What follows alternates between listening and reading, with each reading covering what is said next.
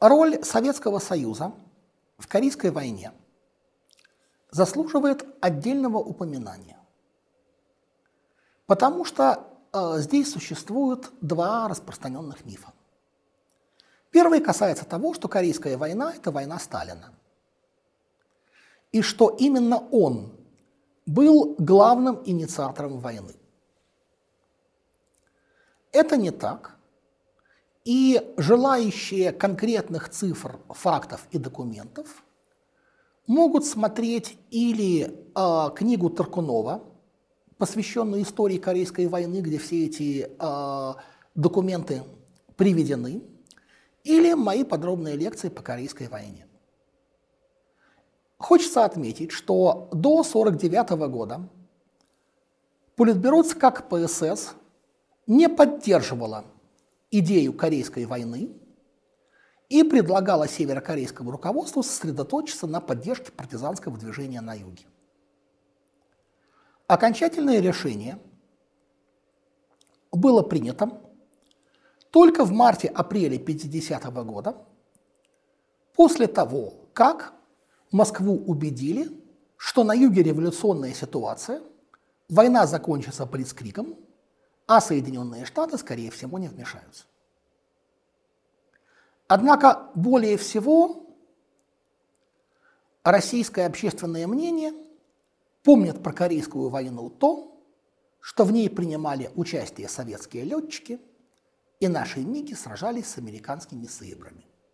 Это самое важное не разочарование войны, но, скажем так, не совсем корректная ее трактовка.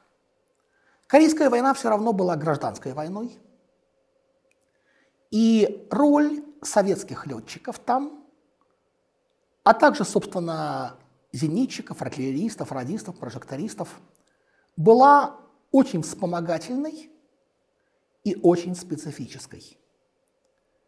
И именно из-за этого некоторые историки – признают, что советские летчики воевали в Корее, но говорить об участии Советского Союза в Корейской войне вообще с их точки зрения некорректно. В чем тут дело? У советских летчиков и иных военных специалистов была строго определенная боевая задача – прикрывать промышленные объекты и электростанции в районе границы Китая и КНДР и довольно часто эти объекты, как, например, электростанция на реке Мноккан, питали электроэнергией и Северную Корею, и Китайскую Народную Республику.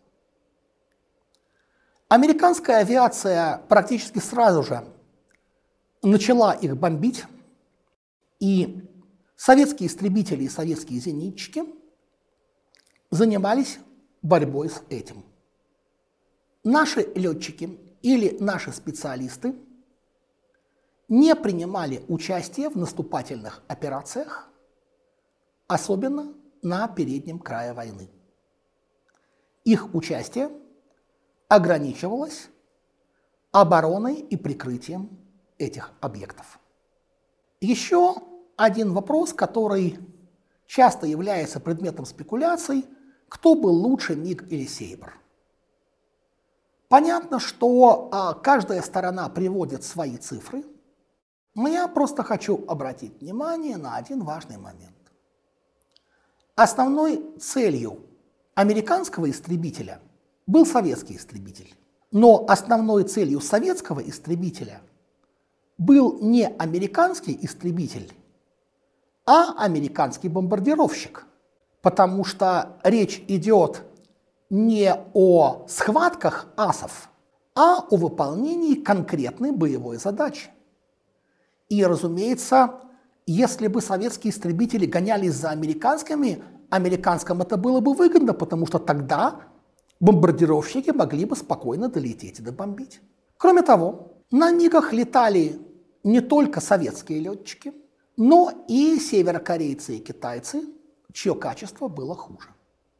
Тем не менее, именно со времен Корейской войны появился расхожий мем про летчика по фамилии Ли Си Цин, который затем фигурировал применительно к Вьетнаму и другим региональным конфликтам.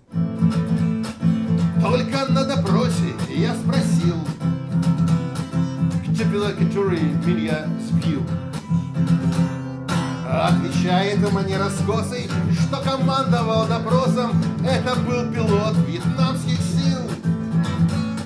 Отвечает мне раскосый, что командовал допросом, это был наш летчик Лисицын. Только говорю, не врите зря, в гермошлеме четко слышал я, Вася, бей, я хвост прикрою, вместе мы фантом накроем, эти асы нашим не равня. Вася, бей, я хвост прикрою, вместе мы фантом накроем.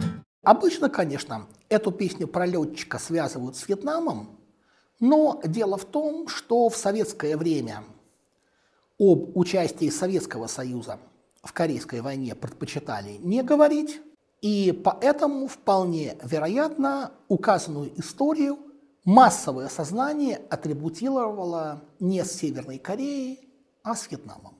Тем не менее, несмотря на то, что это, по сути, был единственный момент, когда советские летчики могли пострелять по американским, это все-таки не была советско-американская война в небе Кореи. Во-первых, потому что и те, и другие участвовали в гражданской войне между Севером и Югом.